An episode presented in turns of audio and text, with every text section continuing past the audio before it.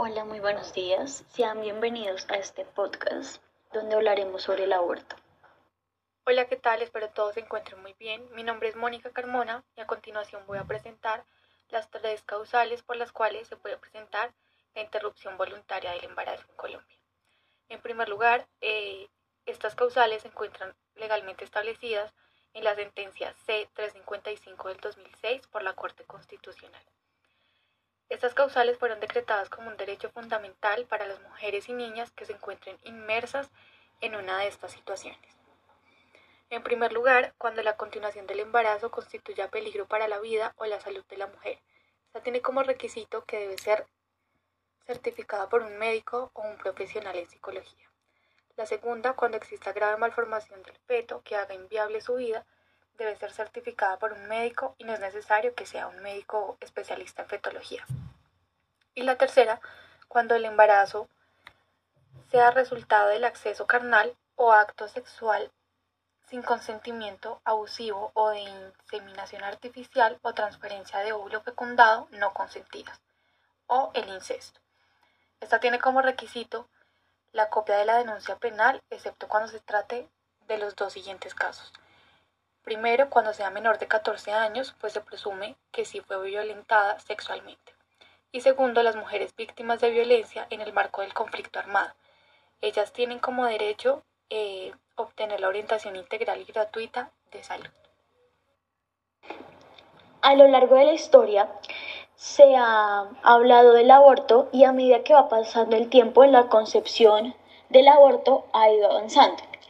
En el año 1728 existía el Código de Hammurabi donde hablaba del aborto y mencionaba que si un hombre golpeaba a una hija de un hombre y le causaba la pérdida del fruto de sus entrañas, pagaría 10 ciclos de plata por el fruto de sus entrañas. El aborto en Grecia era algo usual debido a que se empleaba como una forma de regular y disminuir la población para así mantener la estabilidad económica y social. En la antigua Roma eh, el aborto era permitido ya que el romano consideraba al bebé, al bebé no nacido como persona y solo se le reconocían sus derechos al nacer.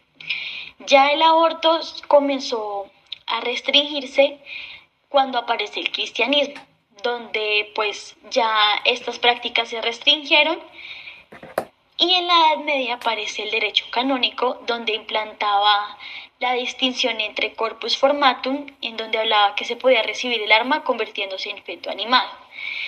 Ya en la época de los 50 y 60 y 70, los países norteamericanos y europeos lograron despenalizarlo en el primer semestre del embarazo y ampliar las circunstancias para poder practicarlo, ya que en esta época se creó la revolución sexual y las luchas feministas. Los países como Italia, España y Portugal fueron los últimos en legalizar la práctica, pero a la vez fueron más estrictos al momento de legalizarlo. Buenos días a todos y a todas. Mi nombre es Valentina Suárez y yo les voy a hablar del 28 de septiembre.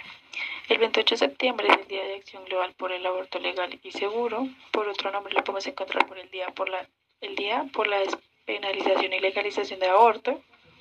Eh, la interrupción voluntaria del embarazo, el IVE, es pues, conocido mundialmente como el aborto, pero en este espacio queremos hacer entender que el aborto es una acción de salud pública y esta acción eh, se conmemora el 28 de septiembre, ya que es una convocación de grupos de mujeres, pues la mayor cantidad de feministas para exigir a su gobierno la legalización del aborto y la facilitación del acceso del mismo.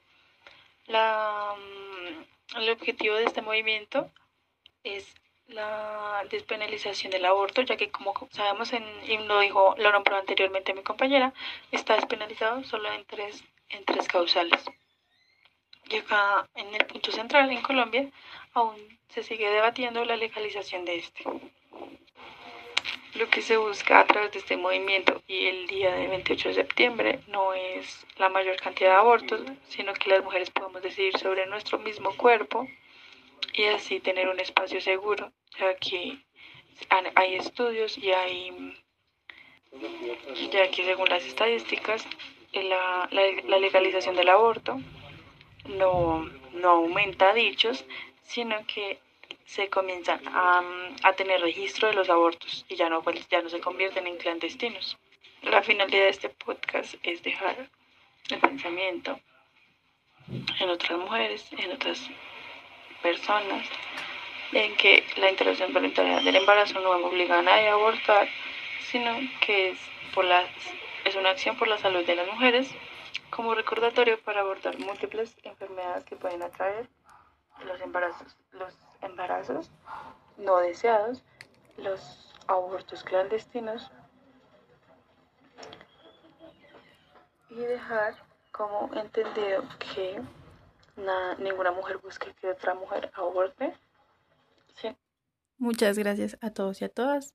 Espero que haya sido de su agrado y esperamos que hayan cambiado un poquito su pensar.